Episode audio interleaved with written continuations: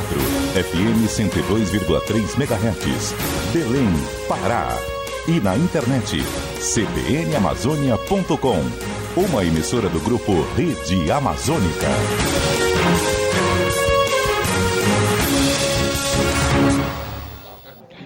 Em Belém do Pará, 11:23. Boletim Amazônia.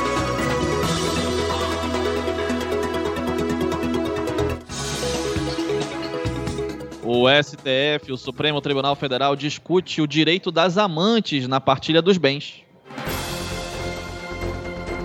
CBN Conexão Brasília, com Rômulo Pinheiro.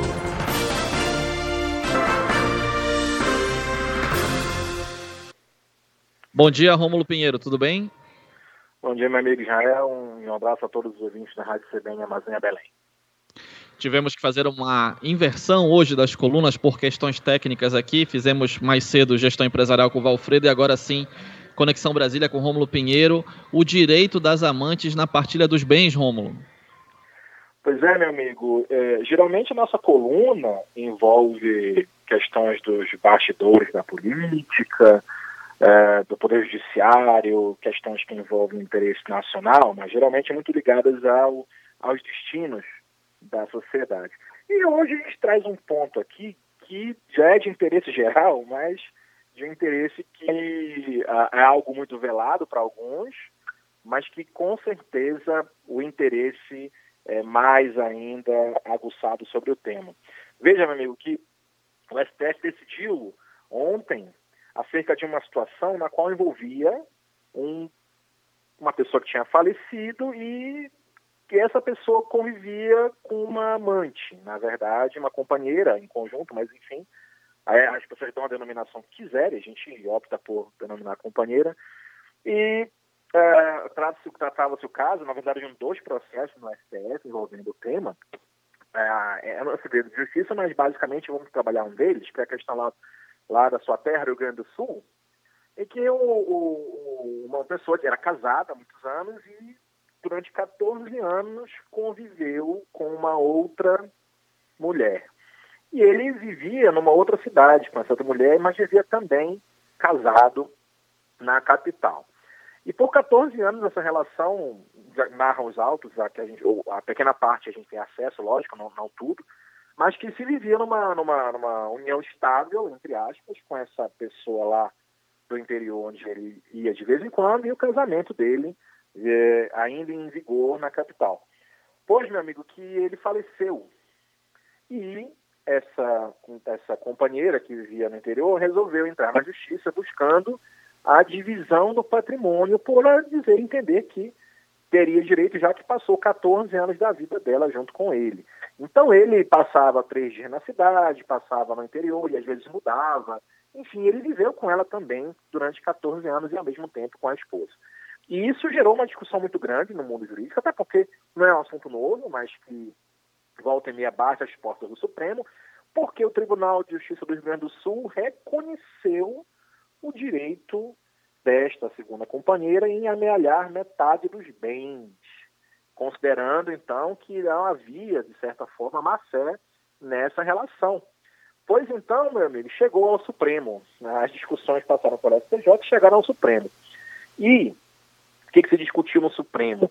Essa possibilidade da amante receber também metade dos bens deixados pelo falecido. Para você ver que, a princípio, já parece uma situação em que é muito fácil dizer, ah, então, na verdade, quem tem direito é a esposa, a amante não deve ter direito.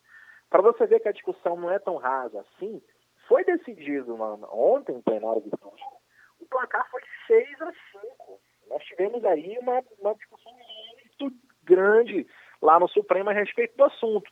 Por quê? Porque, para muitos ministros, se a relação da amante não é conhecida, ou seja, aquela famosa síndrome do caixeiro viajante, a pessoa viaja e tem uma família aqui, uma família aqui, e uma não sabe da outra, né?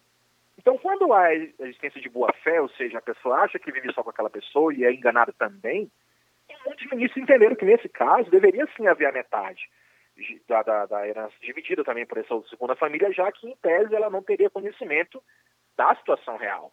Então, isso foi um ponto de debate muito intenso no Supremo. Já havia, já havia decisões aí desde 2008 é, determinando que se cumprisse o que diz a lei, no sentido de que não há possibilidade de haver concomitância de uma união estável ou de um casamento, ou de uma relação estável ou de outra relação estável em conjunto. E, apesar de tudo, também, meu amigo, se discutiu a questão dos efeitos previdenciários que essa decisão ia ter. Porque você imagina quando uma pessoa dessa falece, a... só temos duas pessoas para receber pensão. E se uma falecer, a outra continua ainda recebendo pensão. Então, é discutir até mesmo esses pontos previdenciários, que impacto isso até na Previdência Social. A discussão foi longa, longa, longa. Mas os votos é, é, determinaram, pelo placar de 6 a 5, que amante não tem direito a participar da partilha dos bens, por entender o Supremo que não pode haver essa concomitância entre uma união estável, um casamento, ou uma união estável e uma outra união estável. E dessa forma, chegou-se a esse entendimento que tem a repercussão geral, ou seja, vai ser usado para todas as outras decisões nesse mesmo sentido.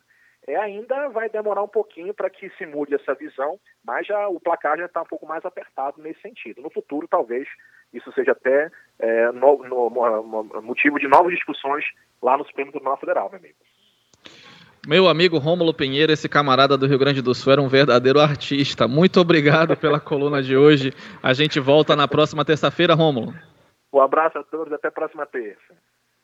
11 horas e 30 minutos, vem aí o repórter CBN.